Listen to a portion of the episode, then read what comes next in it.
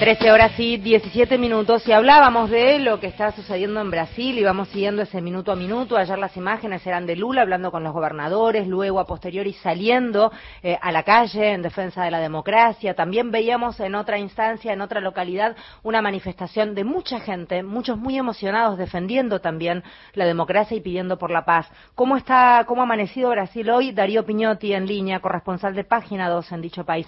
Gracias Darío por atendernos. Federica País aquí desde Argentina. Argentina te saluda en Radio Nacional.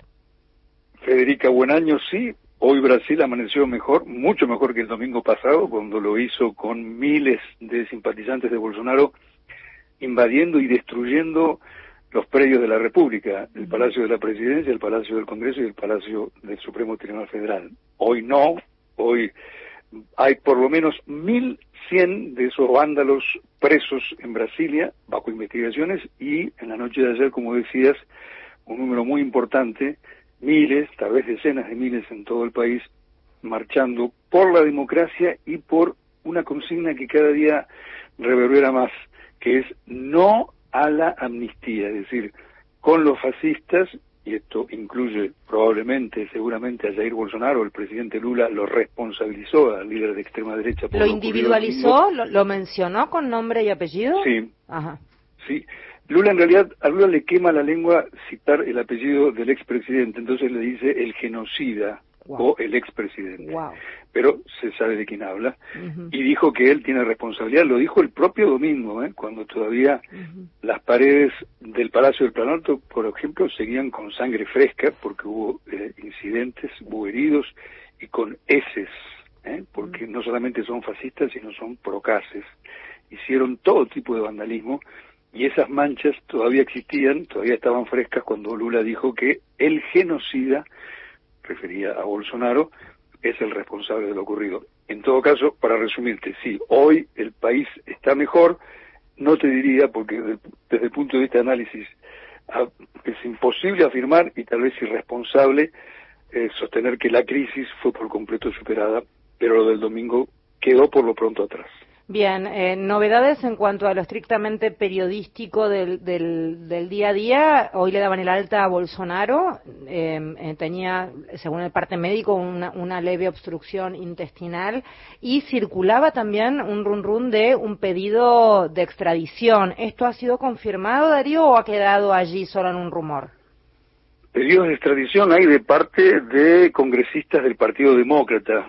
Algunos eh, que despachan en el Congreso en Washington y otra, una diputada demócrata del estado de Florida, donde está Bolsonaro, eh, disque, como dicen los mexicanos, disque enfermo. Te lo digo así porque eh, hoy se publicó un artículo en un portal de noticias conservador en el que se hace una estadística. Cada vez que la popularidad de Bolsonaro baja, va al médico.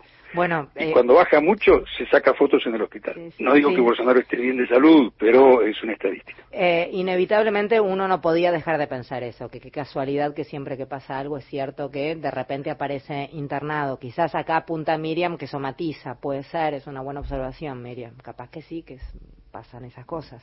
Em, tal vez, tal vez, pero digo, es una nota no escrita por mí, es en el portal Wall, el portal de noticias más importante del país, un diario conservador, Folia, donde hace esa estadística y, se ve popularidad de Bolsonaro baja, Bolsonaro en el hospital. Por ejemplo, los atentados del domingo hicieron que su popularidad cayera verticalmente.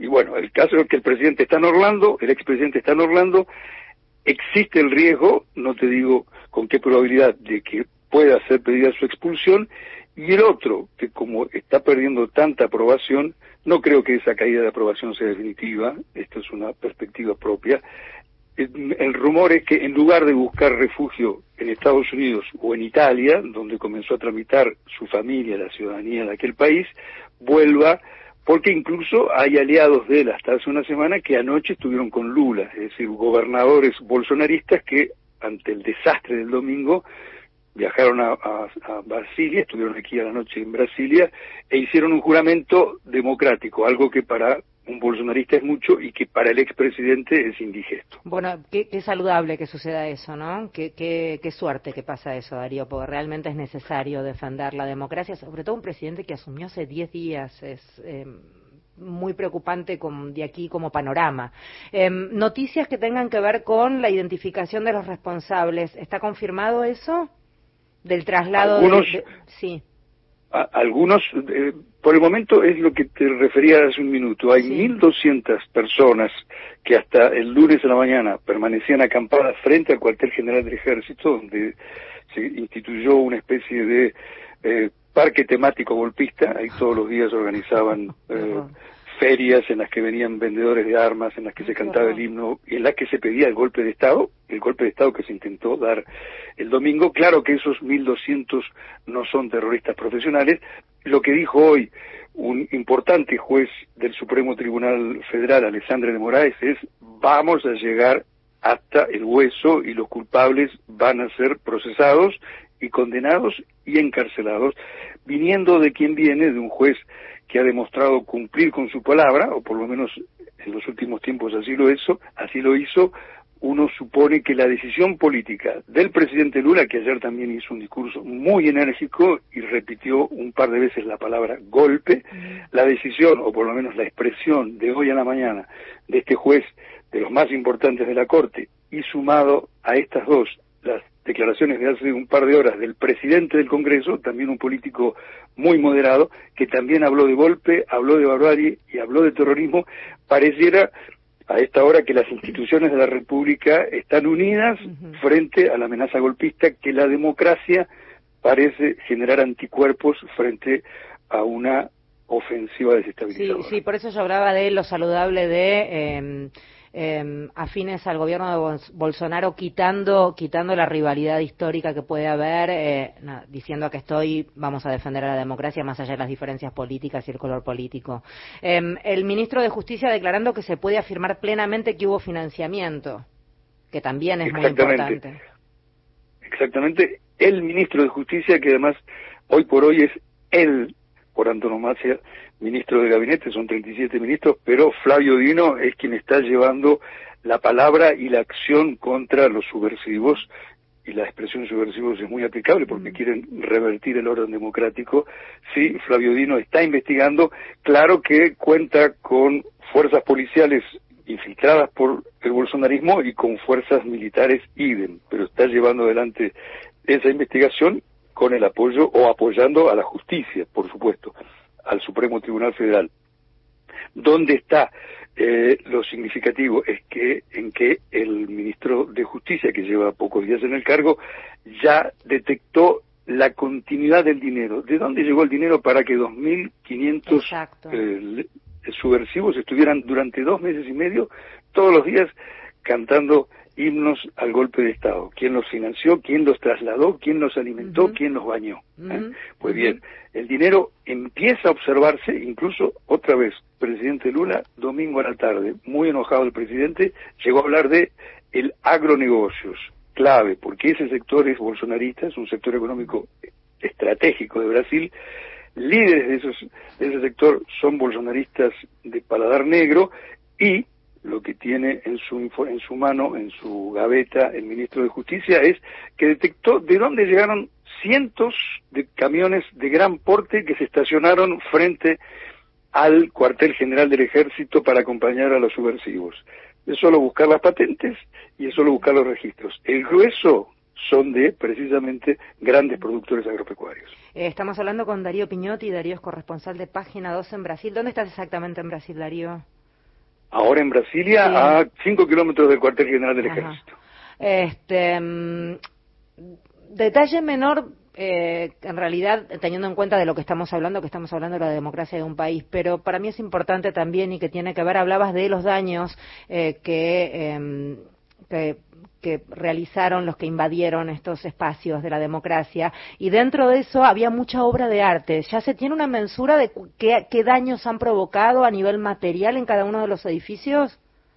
Información de hoy en el Congreso son por lo menos 7 millones de reales. Esto es 1,4, 1,3 millones de dólares en destrozos en menos de dos horas. Es decir, eh, entraban no a romper el edificio, sino a destruir la democracia. Y en el Palacio del Plan Alto prácticamente destruyeron todo. Nosotros ayer lo vimos, eh, es un palacio precioso, Brasilia es una ciudad modernista construida de cero, inclusive diseñada por un arquitecto siempre deplorado por los bolsonaristas como hizo Oscar Niemeyer, porque era un arquitecto brillante y porque era comunista. Bueno, destruyeron el plan alto, no quedó nada.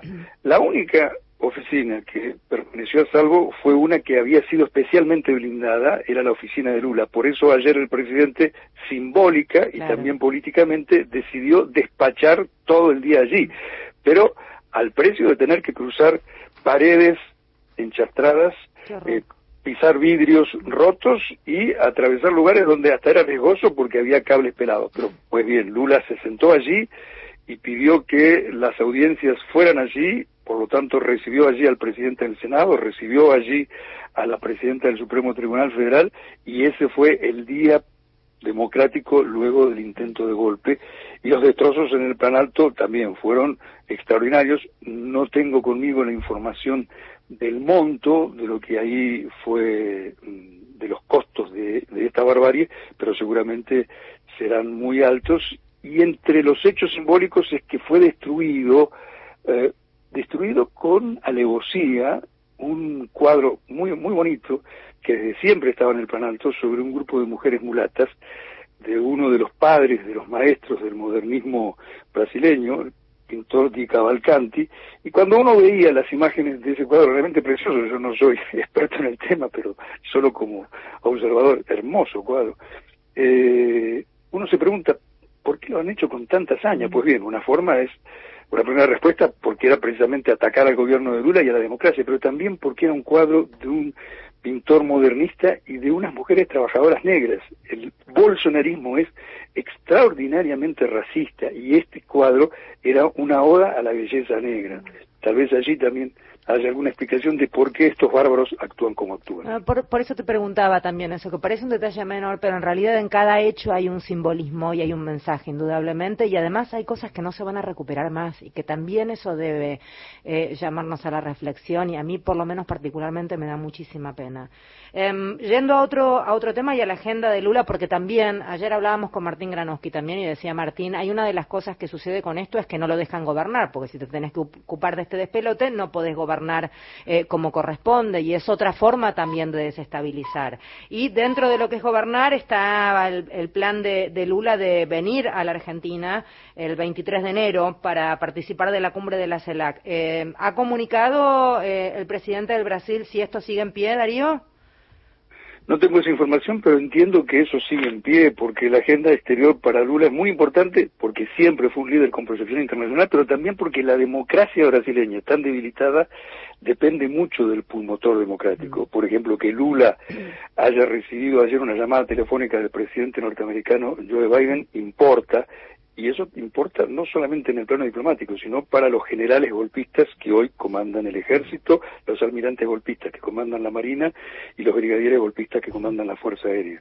Ese mensaje, ese llamado telefónico cuenta mucho y también la proyección, el liderazgo de Lula en la región. Por lo tanto, te debo la, la, información concreta, pero dalo casi por cierto, que además Lula va a llegar un día antes de la cumbre de la CELAC para tener una bilateral con el presidente Alberto Fernández. Gracias por hablar con nosotros, Darío. ¿Dónde puede la gente leerte? Para que explicas todo tan bien y conoces tan bien todo, todo el panorama, que es un placer. En página 11, hoy, hoy publicamos una notita allí, así que gracias por publicitarme indebidamente. No, no, no, pero es que es un gusto en serio, así que gracias por atendernos, Darío. Beso enorme. Hasta la, hasta la próxima, buen año. Lo mismo. Darío Piñotis, quien estaba hablando, corresponsal de Página 2 en Brasil.